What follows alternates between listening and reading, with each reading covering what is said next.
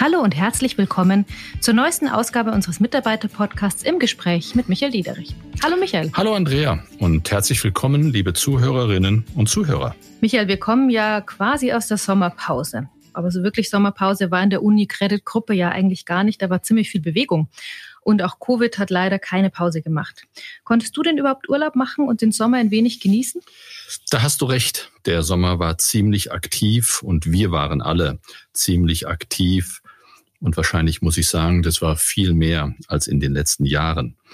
Und trotzdem hatte ich ein paar nette Urlaubstage mit der Familie. Und ich glaube, da ging es mir wie dir und vielen unserer Kolleginnen und Kollegen einfach mal der Tapetenwechsel hat gut getan. Die Zeit mit der Familie hat Spaß gemacht und geholfen. Und ähm, es fühlt sich, und das glaube ich, teilen wir auch alle schon an, als ist es wahnsinnig lange her. Das glaube ich auch. Aber dann lass uns doch bei den aktuellen Themen bleiben und wir starten mit neuer Kraft in den kommenden Podcasts. Das sind unsere Themen heute. Hosen für Frauen tabu. HVB-Filialleiterin Margareta Müller über Dresscode und Unternehmenskultur in unserer Bank bei ihrem Berufseinstieg 1971. Neues Denken nötig, wie ein Kulturwandel unseren Weg zur Bank der Zukunft begleiten muss. Und keine Neuigkeiten sind manchmal gute Neuigkeiten. Wir bleiben bei unserer Covid-Strategie. Michael, Covid bleibt ja leider ein Dauerthema auch bei uns. Viele sehen uns schon mitten in der vierten Welle. Und auch aus der Politik gab es die ein oder andere neue Vorgabe. Wie ist denn deine Einschätzung der Bank? Verändert sich unsere Covid-Strategie? Die aktuellen Zahlen zeigen, dass wir weiterhin wachsam bleiben müssen. Wir alle kommen aus dem Urlaub zurück, wir begegnen uns wieder mehr und von daher müssen wir einfach ein wachsames Auge darauf haben.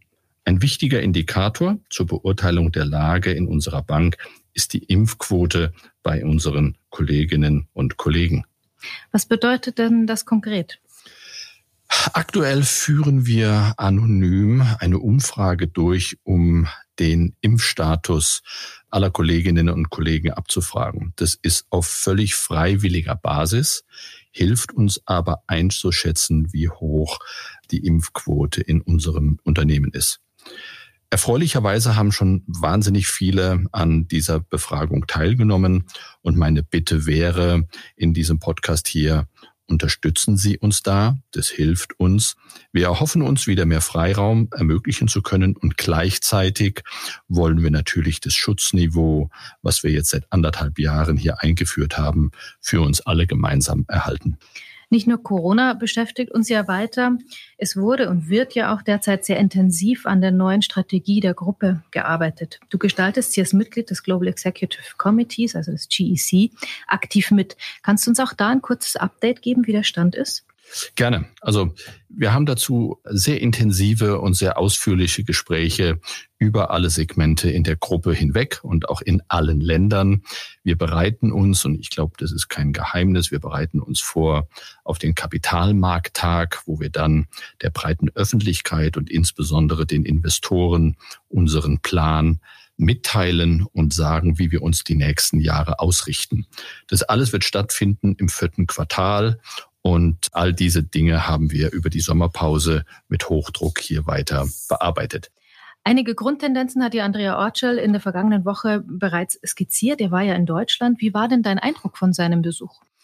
Das war für ihn das erste Mal, leider der Pandemie geschuldet, dass er nach Deutschland kommen konnte.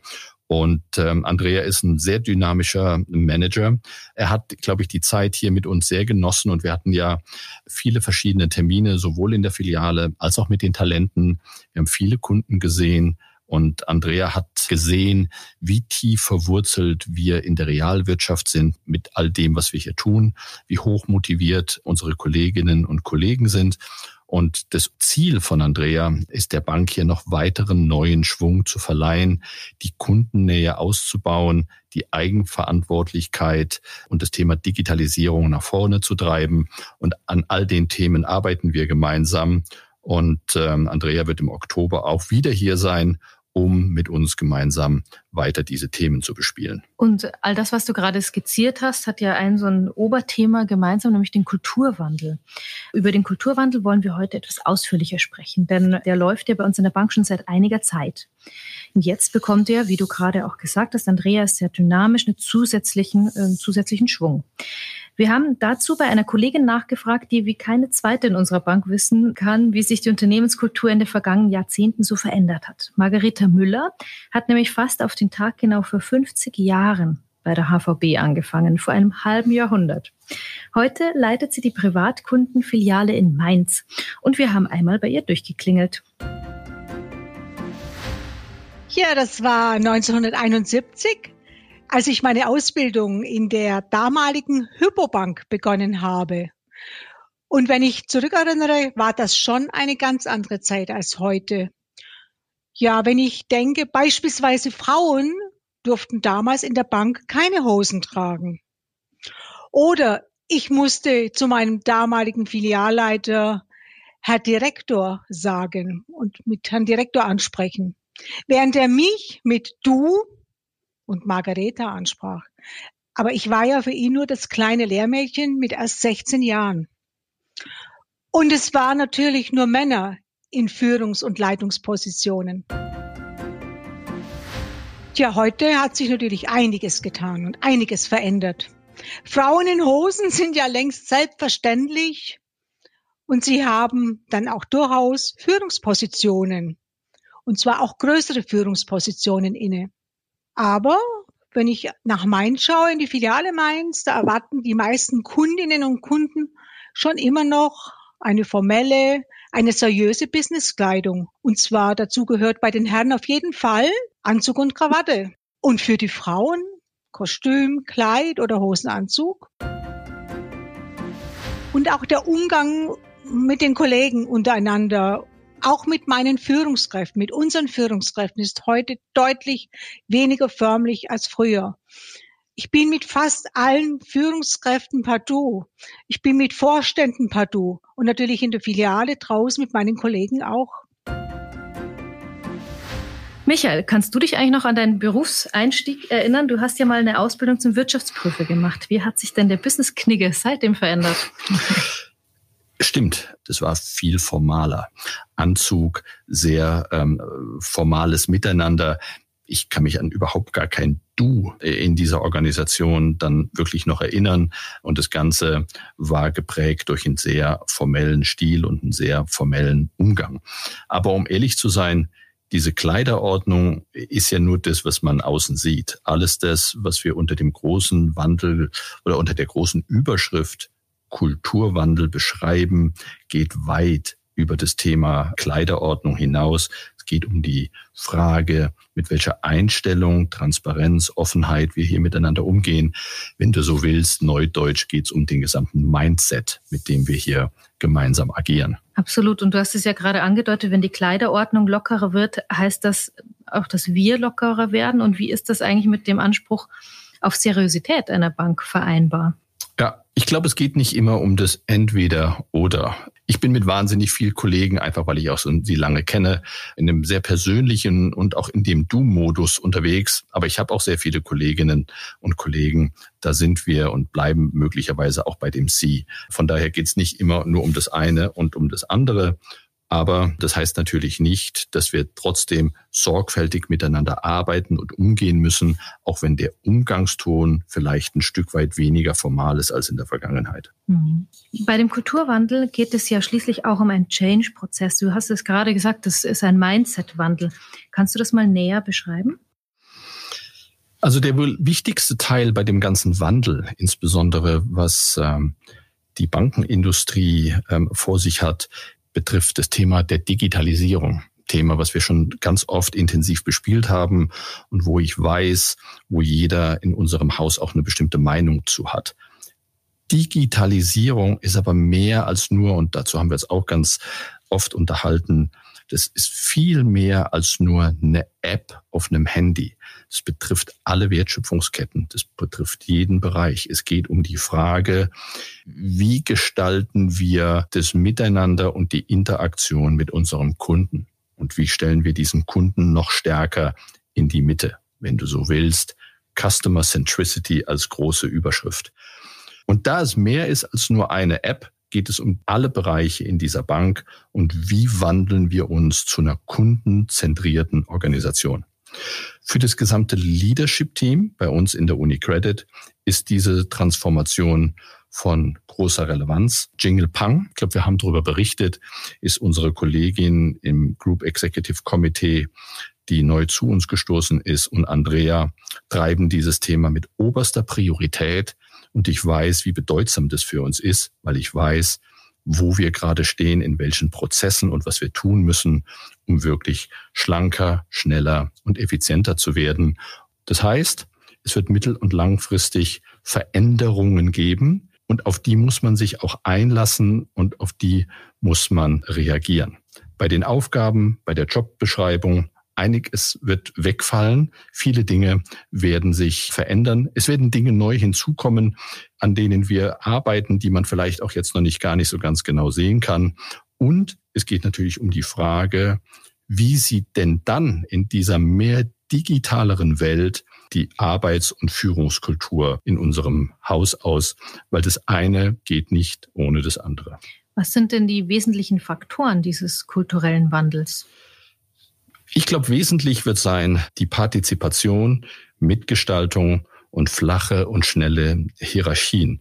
Die Zeit und die Dynamik, die wir da draußen vorfinden, ist so schnell, dass wir mit einer traditionellen Aufstellung über wahnsinnig viele Organisationsstufen hinweg nicht schnell genug auf den Markt reagieren können. Und von daher wird sich Hierarchie, Führungskultur, Führungsstrategie auch dem anpassen müssen. Da ist es Du vielleicht nur das, was man wahrnimmt.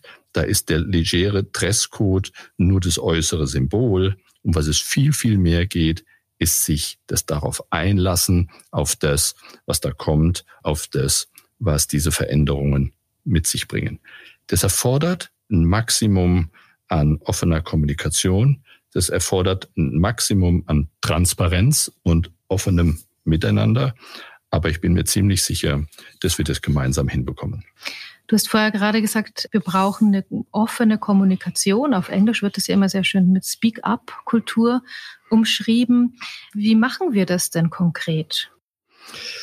Also lass mich den Rahmen nochmal setzen. Ziel ist eine Kultur in unserer Bank zu etablieren, die auf Eigenverantwortung, Befähigung, Inklusivität, Zusammenarbeit und Fürsorge beruht.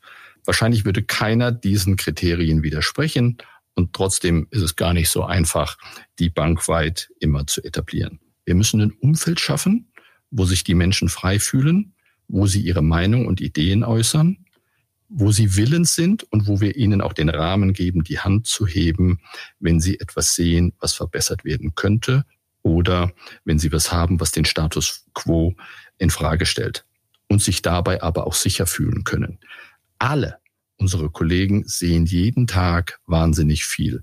Alle haben zu verschiedenen Dingen ihre Meinung, ihren Blickwinkel oder sehen die Stärken und Schwächen von dem, was wir machen. Nur wenn wir das nach oben bringen, und ich sage nicht, dass wir immer für alles unmittelbar eine Antwort finden, aber nur wenn wir die Dinge in einem transparenten Austausch austauschen, besprechen und diskutieren, dann machen wir diese Bank besser. Wir brauchen eine Lernkultur, in dem Menschen keine Angst haben, auch mal einen Fehler zu machen. Fehler gehört dazu. Die Frage ist mehr, wie gehe ich mit dem Fehler um und ähm, was ist unsere große Lessons learned aus dem Fehler? Nicht zu sagen, naja, wer hat's jetzt Schuld gehabt? Darum soll es nicht gehen und darum ging es bei mir eigentlich auch noch nie. Es geht immer um die Frage, wie werden wir besser und was können wir besser machen, um diese Organisation nach vorne zu bringen. Und mal Hand aufs Herz, wo stehen wir denn da derzeit?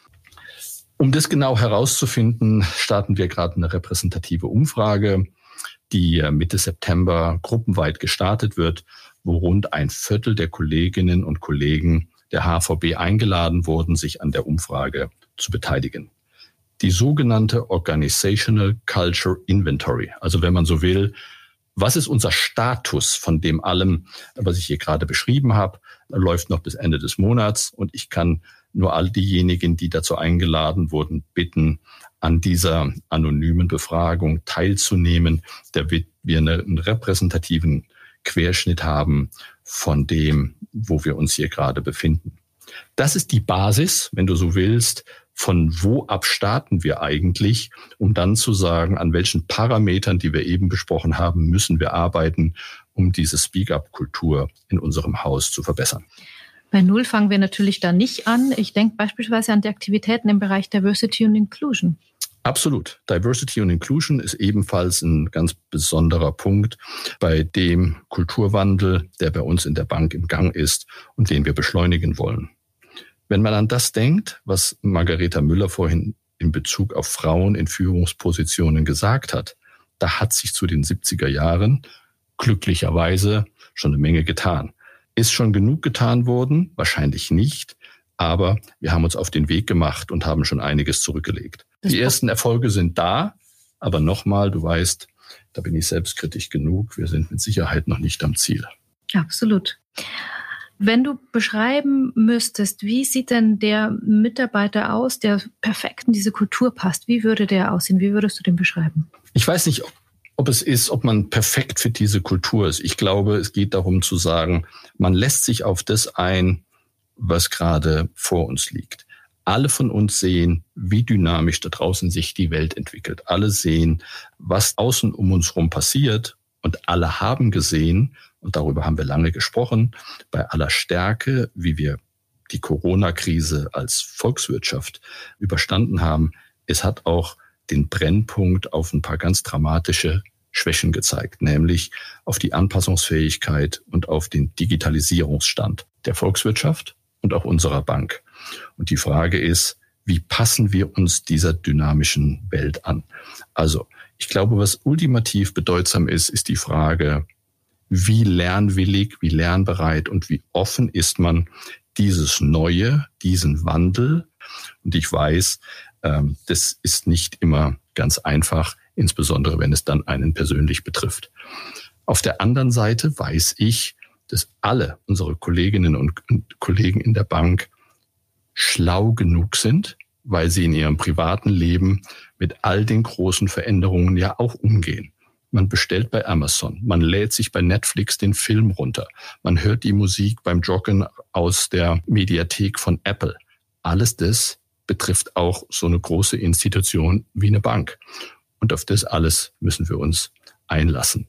Von daher, ich glaube, es geht um die Frage, wie anpassungsfähig, wie stark gehen wir diesem Thema entgegen und wie bewusst nehmen wir diesen Wandel an und wie bewusst bringe ich mich auch mit dem, was ich so jeden Tag sehe, in diese Veränderung ein. Und ich weiß, wie viel Kollegen da hart jeden Tag dran arbeiten. Ich weiß, was sie alles jeden Tag sehen. Und wenn wir daraus ein Stück weit diese Veränderung treiben, ich glaube, dann sind wir gemeinsam auf dem richtigen Weg. Das war doch ein sehr schönes Schlusswort. Und damit sind wir auch schon am Ende unseres heutigen Podcasts. Noch eine Anmerkung in dieser Sache. Zum Thema Dresscode und Mode gibt es demnächst eine etwas größere Geschichte im Intranet, auch mit einer gesonderten Podcast-Episode. Denn mein Kollege Sebastian Glubrecht hat sich mit Sabine Resch unterhalten. Das ist eine Professorin für Modejournalismus an der Akademie für Mode und Design hier in München. Also wer sich gerne ein Update in Sachen Business Dresscode holen möchte, der ist da genau richtig. Wir freuen uns natürlich wie immer auf Ihr Feedback und auch auf Ihre Fragen an Michael Liederich und Ihre Themenwünsche für die kommenden Folgen des Podcasts. Wie immer gerne an unser Postfach hvbpodcast.unicredit.de. Ich sage Danke und Tschüss, bis zum nächsten Mal. Danke und ich freue mich auf unseren nächsten Podcast.